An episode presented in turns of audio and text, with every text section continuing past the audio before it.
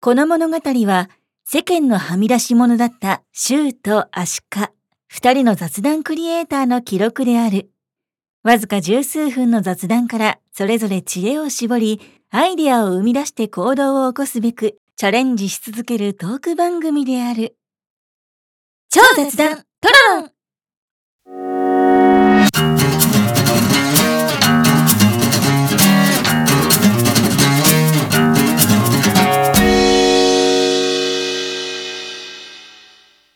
あー、餃子美味しかったな前と同じやないかい 前にもなんかこのデジャビューっていうのこれなんかそういう感じにねなんか同じ会話しなかったっけ前に入り方一緒やん、みたいな。え餃子餃子さ餃子どうした餃子餃子食べたなと思って。 なるほどね今回も。 そのふりをするってことはということは、この俺 にランチトークをしろと素人なるほど。まあ今日もね、お待たせしました。ランチトークの時間がやってまいりました。今日は、はいまあ久々にというか、あの、11時近くにね、待ち合わせをして、そう、この辺11時に開いてる店が少ないのよ。あそうね。で、まあ今回は、うんまあちょっと早めの空いてる店を行くと。うんうんまあ富士そばでも行くか、みたいな感じ のね、話をしてたね、最初ね。そうん。ところが、急に、あ、鹿さんがさ、う。富士そば狭いんすよね。いやガラガラだったのよ、まあ、確かに店は狭いんだけどそガラガラで誰も人いなかったんだけど う。なんかね、富士そばだったら、うんあのね、もともとの予定は富士そばでバッと食べて、うんあの収録に入る予定だったからうん富士そばにしてたんだよね、うんうんうん前回の、でも前回それで流れで、うん夜に焼き鳥食いに行こうって話をしてたでしょ、うんうんで焼き鳥屋がまさかの休み、はいはい前回ねそう、んだったからそれをスライドさせたんだけど、うん今回なんか富士そばだと全然横並べになっちゃって話しづらそうだったからおおそうでちょっとなんか収録前に話したいなと思っててあそうなんだそうであの富士そばだと話せないなと思って狭いからやめようって言ったんですああーでもほらカップルは隣に座って 喋るよあ確かにほらカウンターむしろカウンター選ぶでしょあの日高屋で食べたローカップルも隣同士並んでたもん あそうなんだ俺それ気がつかなかっ中3側に座ってたからねた あそっかおーラブラブだなとか思いながら あれココロナ対策なのかもしれないけどね本人たちはね わかんないけど、真相は闇の中ですなるほど、はいあそんなとこまで見てたんだそうなるほどねということで日高屋に行ったんで日すよ、高ね、屋ね、うん、チェーン店ねそうあ日高屋って言っちゃったねうんもういいか、まあいいか まあ日高屋は俺久々だよだってうんうん、日高屋って言う言わなくていいよねとか言って言ってたのにでも、まあなんか最近はね、いろいろ開拓をしている中で、うんまあチェーン店ってね、うんうん普段逆にい、もう俺も全然行かなくなったから、逆にまあ良かったのかもしれない けど、さあ普段俺はそういう中華料理屋とかに行くと、チャーハンと餃子を、まあとりあえず一回その店で試そうでしでしょ食うと。そうでしょ これをね、持ってきやがったやつがいるんだよね。 じゃあ餃子食べました チュッシュしちゃって思わずラジオで見えない見えないのに先にチャーハン餃子行くからさ。うそうじゃあちょっとなぁと思ってでも前に日高屋でよく行ってた頃に昔ねうん金ない時にさ、まあ今もねえんだけど聞いてない 方いるあるある程度ある程度ある程度、ね、ある程度行こでその時はまあ日高屋行くと、まあ、レバニラ炒め定食とか、う、うんあとはタンメンね野菜タンメン、うんうんうん、結構野菜炒めみたいなものがラーメンの上にバチッと乗ってて野菜たっぷりタンメンそうそうたっぷりタンメン、んでこれが結構気に入ってたのね美味しいあれは、うんあれはってかあれもそう そうそうでそれと、まあ、ちょっと餃子は餃子でっていうことで今日は、まあ久々にラーメンをね外で食べるというような感じになりましてね、うんでもちょっと中華続きでしょ、そう僕中ら華続きでも、ねもういいって 和食にしようよ日本人なんだから、ねうん確かにだってさ中華料理ってうん基本的にウーロン茶とか、うんあとその本物のね、うん本物のウーロン茶よ、うんその辺で出す安いやつじゃ なくて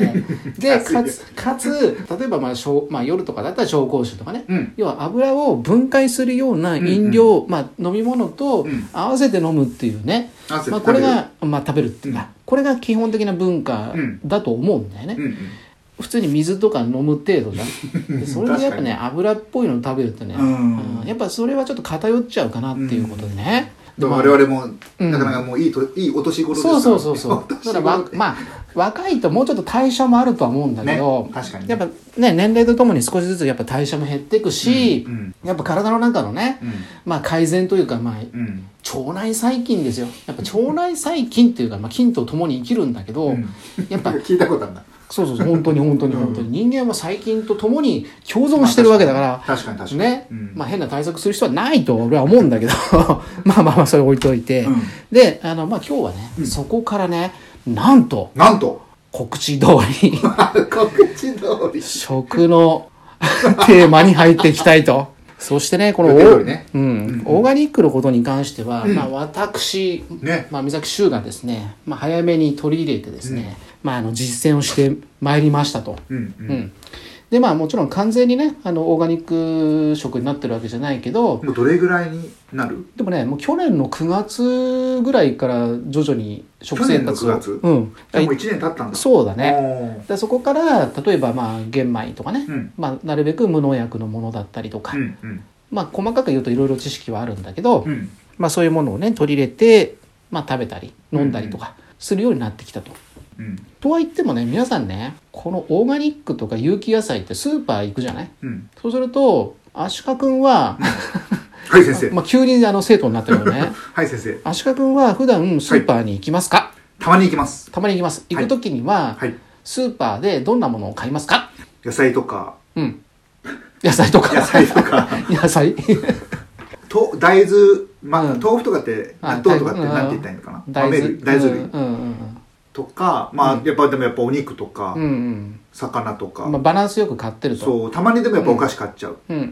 うん。なんあとか、ジュースとかもたまに買っちゃうなるほどねうん何かに注意して買ってたりはする一応、うん僕もあのーあんまり気にはしてなかったんだけど周さんもそういうの気にするよって話を聞いたし、ううん。ちの奥様がそういうの気にするようになってきたので、うん添加物が入ってるかどうかあとあか、もちろん全然入ってないのを選ぶのは難しいからなんかー。入ってっても少ないもの、うんうんなるほどね。競合他社があったあああああらあ少ないものを選ぶとかそうすると、うん。今までは安いのだけ買ってたんですよはいはいはいはい。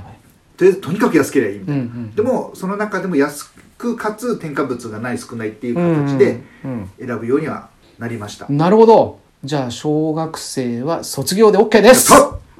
うじゃあ、中学生に入 ります。入学おめでとうおめでとうございます。ここからは一歩上がっていきましょうね。はいということでね、うんでも、まあ、聞いてる皆さんもそうだと思いますけど、うんうんまあ、体に、まあ、日本のことの食のことを考えると、うん添加物だらけのうん日本、うん農薬だらけの日本っていうことに、まあ、気づいていくことになると思うんだよね。うんうんところが、まあ、周りにそういったものばっかり売ってると。うんとはいえ、うんオーガニックスーパーとかね、うんまあ、有機野菜とか、うんまあ、スーパーで見てもやっぱちょっと割高にはなってるじゃないですうか。ん高いでそうするとなかなか今ね苦しい生活してるのに、うんそんな変えられないよと。うんでも間違いなく体にはいいわけですうよ。んっていうことで、うんまあ、考え方としては、うんこれあのオーガニックのね生活の始め方講座になってるんで、うんまず考え方をちょっと変えてみましょうと。はいまずは一つ目一つ目できることからやる。できることからやるはい噛んじゃったそれから2つ目、うんまあ、これ考え方なんだけど、うんまあ、将来をちょっと考えてみよ将来を考えてみるう、うんうんでこの2番目のところで言うと、うん例えばみんなね大人になって、まあ、あるいはまあ年を取って、うんまあ、病気になったりとかうんそういうふうになるとやっぱりお医者さんにかかったりとか、うんまあ、変な保険料を払わなきゃいけないとか。うんそうやってあの治療代とかそういう病院代でいっぱいお金結構持ってかれるっていうのが、みんなの中のね、まあ、常識というか、うんまあ、今日本の中でよく起こることなんだよね。ところがもともと江戸時代とかもっと昔の時代に戻っていくと、うん病気ってあんまならないんだよねうんうんつまり一番いい体を作るためには病気にならないことうんうんなんだよね、うんそのための先行投資という考え方をすることうで、んなるほどまあ、病気になりにくくなったりとかう、んまあ、あるいはもちろん病病気にならないっていう可能性もあるんですけど、うんそうなったら、まあ、結果的に自分の人生で考えた時のトータル、まあ、出費というかうトんうんータル費用って考えたら、うんうんむしろ抑えられるんじゃないのと。なるほどねがどうせそう病院に使うんだったらいいものを食べて美そう味しそうそういもの食べようよとそうそうそうそう。うんだって癌とかさ、体にいいものね、悪化したら結構な金持ってかれちゃうわけじゃない、時間もねね、うんうんそう時間も持っていくし、ベッドに寝たきりになったりとかね、うんうん何もできないじゃないですか。うん周りにも迷惑かけちゃったりとか、うんだからやっぱり健康な体を作るためには、うんまあ、いくつかパーツはあるんだけど、うんまあ、そのうちの一つの食を、まあ、うんちょっと改善してみませんかなるとほど、わかりやすい。いうことなんだよね。うんうんうんでもさっきも言ったようにお金ちょっとかかるよとかね、うんいきなり買えるって言ったってもう習慣もついてるしさみたいなね、ポテトチップス食べたい。そうポテトチップス食べた いとかコーラハ飲ンみたいバーガー食いたいと かさまああるでしょうんうんでも、まあ、あんまりやっぱジャンクフードは良くないなとかね、うんうんまあ、そういうことはうん頭を意識した上で、うん今日はちょっとあんま体良くないのは分かった上でそういうものをまああえて食べるとかよく言う、んね、筋トレする方のチートデーみたいな。あそうそうそうそうそう、うんでそういう意識を回すことによって、まあ、うん逆にちょっといいものを食べようっていう時が、うんまあ、増えてくるかもしれないうんうん。なるほど。であともう一つはやっぱうんうりん日常で言うとね、うんまあ、奥様とかうんやっぱ家庭を支える人たちが、うんね、家計を支えてる人たちか、うんうんがまあいろいろねあのやりくりをしてると思うんだけど、うんじゃあまずできることからっていうと、うん調味料だよねおおうんだから野菜とか農薬があるとかもう全部すすまずそこら辺のスーパー行ったら全部農薬と添加物だらけなんで、まあ、それをねオーガニックスーパーにいきなり買えると、まあ、難しいって言うんであれば、例えば調味料からやってみるとかね、だお塩お塩も生成されたお塩じゃなくて、うんまあ、天然塩を使うとなるほどそうすると、まあ、ちょっと割高にはなってるけど、とはいえべらぼうに高いわけじゃないし、うんでまあ、特にあの家族暮らしの人よりも、まあ、一人暮らしの人とかであればうん結構塩ってそんな大量使うことまずないから、うんそういうとこから変えていくとかね醤油とか、うんあとお味噌とか、うんうん、そういうとこから変えていくと、まあ、比較的取り入れやすいんじゃないかなとかね、でもう一つその変え方というかね、うんうんあのオーガニックを取り入れる、まあ、あのきっかけになるものとしてうんスイーツ好きの人とかカフェ巡りをしたいとかね、うんまあ、外食でこういろんなとこ開拓するっていう人が結構いると思うんだけど、うんね、そういう時に例えばオーガニック系のたまに外食するんだったら、うんオーガニック系の、まあ、カフェに行くとかね、うんまあ、スイーツするにしても、うんまあ、小麦粉ではなくて例えば米粉のスイーツを食べに行くとかね、うんあるいはまあ有有機の果物の入ったフルーツの、まあそういうスイーツを食べに行くとかね、うんまあ、そういうふうにちょっと意識すると、うんまあ、お店開拓でしかもい、まあ、インスタ映えもして、うんまあ、おしゃれでうんもちろんデートでも一人でもね行けるし、うん家族連れでも行けるし、うんうんまあ、そういうところをね調べていくと、うんお店開拓をするっていう楽しみもあり、うんまあ、ちょっとこうねお出かけのね楽しみも増えて、まあ、非常にいいんじゃないかなとうん思うわけですよ。なるほどうん、いでつも行ってるお店じゃなくてそうそうそうそうそうちょっとね新たな気持ちそうそうで開拓してっていうことですね多分多分ね別に我々はまあ東京とか関東地域ですけど、うん今はねうんでも他のまあ地方とかでもそういうオーガニックをね、うん扱ったようなお店とか、うんまあ、農家さんがね直接やってるようなお店とかね、うんまあ、そういうところ結構ありますから、うんうんまあ、そういうところを選んでいくと、うんうん、なんかそういうのをこう選んでお店に行ったとか、うんそういうことって最近はあるかなああ最近はないんじゃないかなうんうんなるほどね。まあちょっとね、あの、自分なりにまあおすすめできるところで、まあ都内とか、まあ東京で言うと、うんキックバックカフェっていうね、ほまあ、調布市にあるんだけう調ど、布うん。最寄り駅は最寄り駅はね、うんと、千人の線、あの、あ千川千川。はいはいはいはいうん千川駅からまあ5分ぐらいかな、うん徒歩で。うんううんっていうところにあったりとかね、はいはいそこはねもう店員さんも本当に、まあ、オーガニックっていうかちゃんと表情も出してくれてね、はいはいあの辺おしゃれですよねあうん、の辺僕近くに住んでたんですよで実はそのもともとキックバックキックバックカフェに行く予定で、うんまあ、そこに行ってキックバックカフェに入って、うんランチを食べてねうんでその帰り、まあ、ちょっと他のとこもチラチラ見ながら駅に戻ってきたらうん結構オーガニックなお店意外と多いんだなここはみたいな、うんで結構街によって、うんまあ、そういうお店が多い街もあったりするのかななんてね、うんまあ、ふと思ったりしたんで、うんうんまあ、そういうとこもね意識しながうらん外食ねたまに行くんだったらそそんなにこれはケチケチするより はそういうとこに行くとかうんねうんうん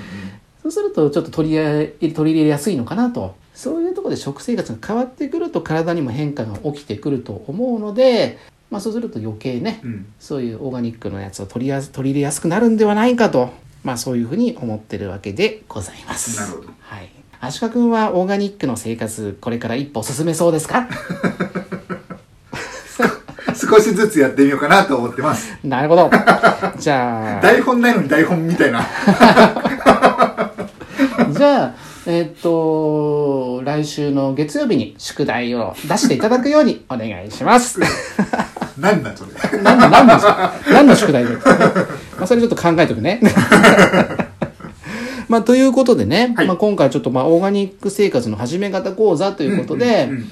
なかなかこう、一気には変えられなうんうんうんい人は多いと思うし、まあ、私自身も別に100%今変えられてるわけじゃないけども、うんうんまあ、やれるところからやってみようじゃないかとうん。うんそうすると、まあ、今やっぱ日本の中でもねそういういろんな利権とかもあって、まあ、スーパーで取り扱ってるものとか、うんうんそういったものでもうある程度ね制限されちゃうんだけど、うんうんオーガニックの、まあ、そういう農家さんをやってる人たちをね、うんまあ、応援する意味も含めて、うんうんまあ、一人一人がまあ少しずつそういうことをね取り入れるとか、そうするだけでもだいぶ違うかなと思うので、まあ、ぜひご健健康とかね、うんまあ、将来病気になりたくないとか、うんそういう思いがある方は、うんまあ、ちょっと興味を持ってやってみてはどうかなと、うんまあ、そういう講座になりました。はい、ありがとうございます。はい、よくで きました。じゃあ最後ドロップ食べてね、帰ってくださ いね。あめちゃ ん。めちゃ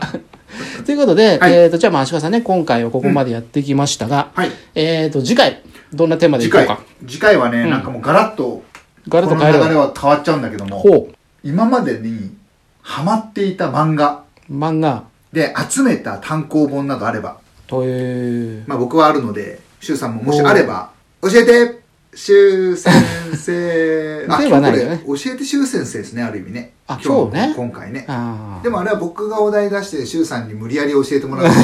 話あ、強強制、強制労 働。なるほど。はい。了解です。では、じゃあ次回は、えっ、と、ハマった